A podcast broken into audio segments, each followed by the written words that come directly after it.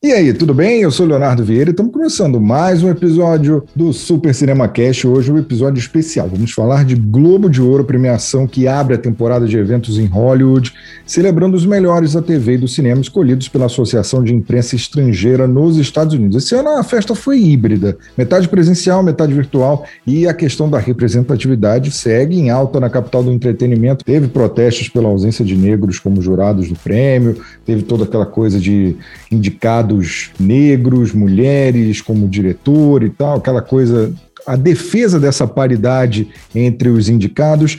Uma novidade já esperada nesta edição de 2021 é o domínio dos streamings entre vencedores e indicados, consolidando que esse modelo de negócio no mercado audiovisual veio para ficar um reflexo direto da pandemia. E aí, Júlia, tudo bem com você? O que, que você achou dessa edição do Globo de Ouro? E aí, Léo? Olha, eu gostei, viu? Eu achei que teve poucas surpresas, na verdade, né?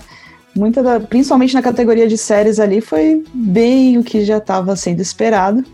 É, mas achei que no geral foi bom. Né? Eu tava vendo hoje que, na verdade, foi um fracasso de audiência, né? Exatamente, a audiência foi péssima do Globo de foi Ouro. Terrível, mas não entendi o porquê, na verdade, assim, em relação às outras as outras edições. Tem a questão de não ser presencial, que acaba prejudicando, né?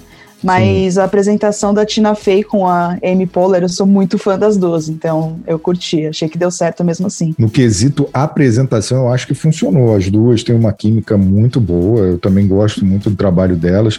Acho que, como hostas, elas são perfeitas tanto para o Globo de Ouro quanto o Oscar, mas eu acho que talvez o que tenha abalado ali a audiência da premiação seja essa coisa da mudança de data, mesmo que essa mudança de data tenha acontecido por uma questão óbvia que é a pandemia, eles tiveram que atrasar, modificar algumas coisas, mas eu acho que essa coisa da tradição ali sempre janeiro, início do ano, uma data ali que talvez outros eventos esportivos, até da cultura americana, não impactem na audiência, isso talvez tenha prejudicado, né?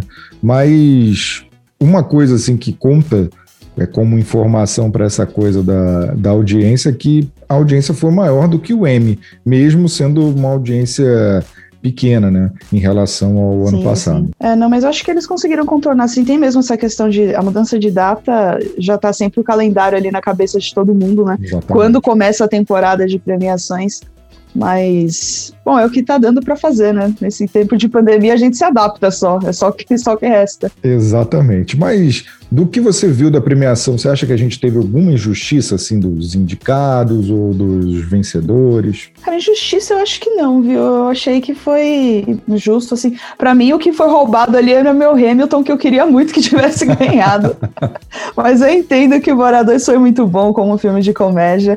É, mas o que eu, eu queria mesmo ter visto Hamilton ganhando. Foi a primeira vez que Hamilton perdeu um prêmio. Olha isso. Nunca tinha perdido um prêmio antes, porque só tinha participado das, das premiações de teatro, né? Onde eles tinham ganhado todos. E aí perdeu pela primeira vez, então eu fiquei triste. Mas eu não achei que foi injusto, não. É, porque, de novo, era meio que esperado já, né? Assim, não, não tiveram muitas surpresas para você falar o que eu achei surpresa foi na, na, Eu fiquei surpresa com as indicações, né? Principalmente na série, série de comédia, colocar um Emily em Paris ali, para mim eu não entendi até agora.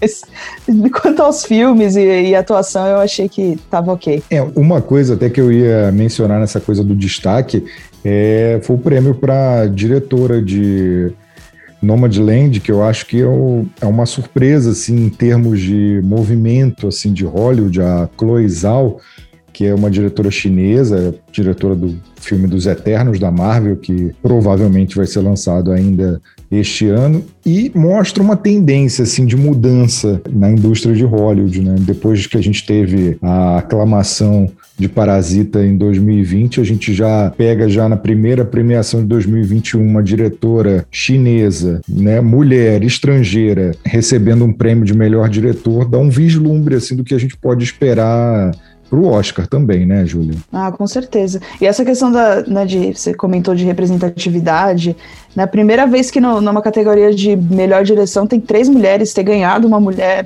já ajuda, né? A gente vê Sim. as coisas mudando, porque na verdade sempre muda, assim, é, é baby steps que eles chamam, né? Assim, passos minúsculos, porque todo ano é a mesma coisa. Eles reclamam lá de representatividade, seja por questão racial ou questão de gênero, e aí depois no, no outro ano eles falam, não, agora vai melhorar, e aí continua a mesma coisa. Mas acho que a gente está caminhando mesmo para uma mudança, né? É, Inclusive a no... direção dela foi incrível. Inclusive no, no ano passado, é, isso foi motivo de, de muitas justificativas em agradecimentos de prêmio, essa coisa da representatividade, né? A gente teve até o Joaquim Fênix falando sobre isso quando ele recebeu o prêmio.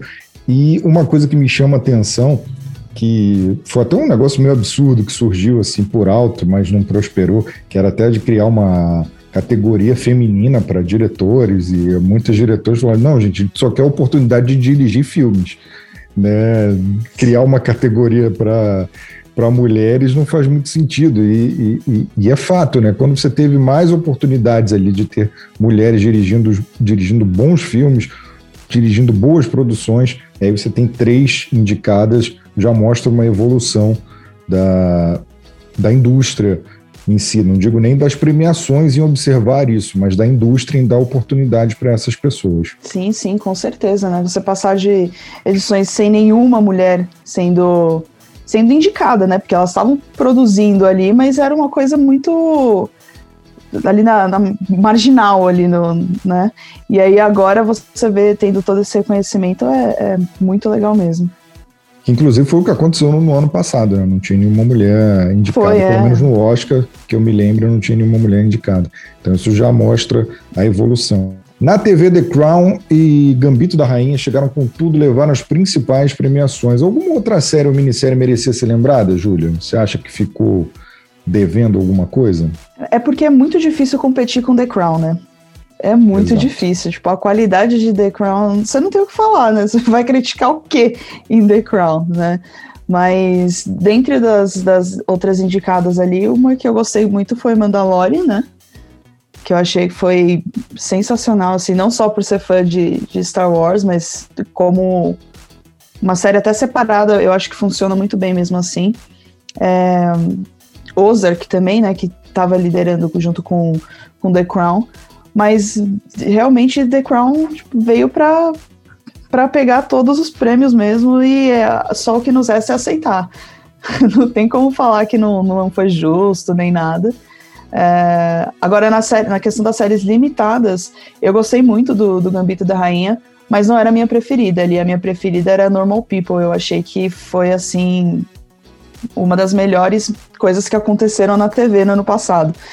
Né? E, e não é da Netflix também, né? O que muda um pouquinho, porque a Netflix tá em tudo, ganhando tudo o tempo inteiro.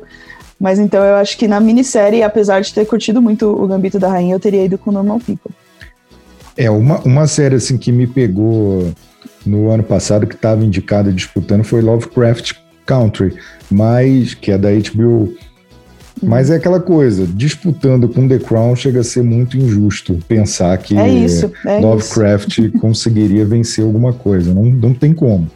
Eu é. acho que, por exemplo, num M, numa outra categoria, Lovecraft Country com certeza vai ganhar alguns bons prêmios mas disputando uhum. com The Crown fica muito difícil. E eu vislumbro, assim, para as próximas premiações, né, já que a gente fala que o Globo de Ouro é o aquecimento para o Oscar, na parte de TV, meio que um aquecimento para o Emmy. Eu consigo ver que HBO e também Netflix vão ficar ali dominando, por enquanto, esse ambiente e vejo que nos próximos anos Amazon Prime e também Disney Plus vão chegar mais forte, uhum. mas por enquanto Netflix e HBO imbatíveis. Na categoria animação, deu Soul. Total de zero pessoas. total de zero pessoas surpresas, né, com a vitória de Soul, né? Podia ter até pulado, todo mundo já sabia, né? Já... É lógico que ia ser Soul. Mas realmente, assim, é, é um desenho sensacional, né? Foi realmente um dos maiores lançamentos aí do, nos últimos tempos, principalmente. Disney Pixar nunca decepciona, essa é a questão, né? É, é um The Crown ali do, dos, das animações, vai falar o quê? Eu vi, eu, eu vi na internet, assim, uma chiadeira em torno de dois irmãos, mas sinceramente, Soul, assim. É, o único que poderia, né, assim, apresentar um pouquinho de ameaça para Soul, eu acho que seria Dois Irmãos, mas os outros da teve da Netflix, né, o Wolf Walkers, não, não realmente não tinha como, não, não tem como comparar com o Soul. Pensando em Oscar, você acha que esse cenário muda alguma coisa? Assim? Você acha que, por exemplo, categoria de animação pode ter alguma surpresa? Ou, por exemplo, categoria de melhor filme, né? No Oscar a gente não tem essa divisão de comédia e drama. Por exemplo, você acha que Nomadland, que ganhou melhor filme dramático no Globo de Ouro, já chega também como favorito? Ou pode ter alguma mudança nesse cenário? Olha, geralmente costuma seguir a mesma linha ali, né, do Globo de Ouro, mas tem Minari, né? Se não me engano, vai concorrer a melhor filme no Oscar. Sim, que foi o que ganhou que... de melhor filme internacional, né? E, isso, e que, e, só que lá vai poder ter a chance de concorrer diretamente com o Nomadland. Aí eu acho que vai ter uma. Pode ter reviravoltas, né? Porque tá, tem muita gente apostando muito em Minari, né? É um dos queridinhos aí da temporada. Então, eu acho que pode ter surpresas. Para quem tá apostando em Borá, pode desistir, tá? Borá ganhou o que tinha para ganhar. Já foi, já Ouro, foi o Globo de Ouro. Oscar. No máximo que a gente pode ter algum monólogo do, do Sasha e, e é isso, sabe? Talvez, eu acho que seria uma grande loucura se ele fosse indicado como melhor ator. Eu ia achar sensacional só a indicação dele. Vencer eu já não, já não garanto, mas ele ganhar como melhor ator seria Seria interessante. Seria, Rudy, aí seria uma surpresa. E eu, inclusive, colocaria o Rudy Giuliani, o advogado do, do Trump, como ator coadjuvante. Aí eu acho que também seria uma outra boa indicação, mas isso é papo para outros episódios. Seria ótimo. E falando da premiação em si, você que é uma pessoa experiente de Globo de Ouro, o que, que você achou assim, no todo da premiação? Você achou que dá para de 0 a 10 ali dá para passar de ano, fica na média, como é que fica? Ah, olha, considerando todas as, as adversidades, né? Tudo que poderia ter dado errado, né? Já logo no começo, né, a gente teve o, o Daniel Kaluuya foi indo agradecer o prêmio dele e já começou a dar um erro ali. Eu já falei, meu Deus, quem, não vai dar quem certo. Quem nunca esqueceu o botão de mute ligado numa, numa chamada Exatamente. de vídeo? Quem nunca, Só que lá pandemia? é o Globo de Ouro, né?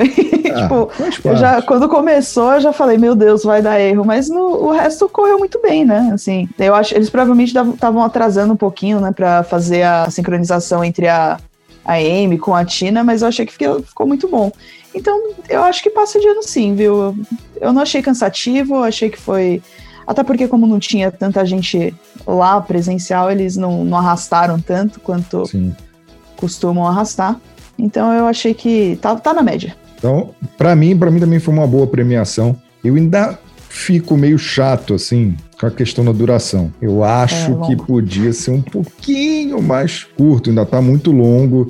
É, e eu acho que por isso também que acaba acontecendo essa fuga de audiência, as premiações acabam sendo longas demais. A gente já teve esse problema com o Oscar, que em outros tempos era uma maratona que durava cinco horas e hoje em dia já está numa versão mais reduzida. Eu lembro nos primórdios da minha vida, quando assisti o Oscar, ele ia até três, quatro horas da manhã assistindo o Oscar, eu não aguentava mais, assim, tipo... Absolutamente todas as categorias. É, o, me o, melhor filme era aquela coisa assim, um olho meio aberto, um olho meio fechado, para tentar ver quem venceu, era complicado. Mas hoje em dia a situação já melhorou um pouquinho, a, a premiação já está mais dinâmica, já tem aquele bloco separado para as premiações técnicas, já tem categorias que eles anunciam antes, eu acho que isso já ajudou um pouquinho a premiação. Vamos ver como vai ser o Oscar 2021 nessa coisa semipresencial, né? metade virtual, metade com plateia em loco. É o que nós temos para esse ano. Né, é o que nós temos para essa pandemia e tudo sobre os indicados do Oscar, sobre as premiações. Você vai conferir no Super Cinema, no Instagram, no Facebook, no site, também no YouTube e, é claro, aqui com a gente no Super Cinema Cash. Júlia, muito obrigado pela sua participação mais uma vez falando sobre Globo de Ouro. O que, que a gente vai debater no, no próximo episódio? O que, que você acha da gente falar sobre o retorno da Liga da Justiça agora na versão de Zack hum, Snyder? Boa, tá chegando já, né? Esse mês tão aguardada versão de Zack Snyder. O filme que vai surpreender curiosa. um total de zero pessoas. Eu tô achando que o pessoal tá esperando assim o ou melhor um, um cidadão Kane aí. Exatamente. E vai ser só a Liga da Justiça, mas veremos. Espero ser surpreendida positivamente. Vamos falar sobre isso nos próximos episódios aqui do Super Cinema Cast. Então você já sabe, fica atento no Instagram, que tem novidade por lá sempre, arroba Supercinema. E a gente vai se falando por aqui. E até a próxima. Super Cinema Cast.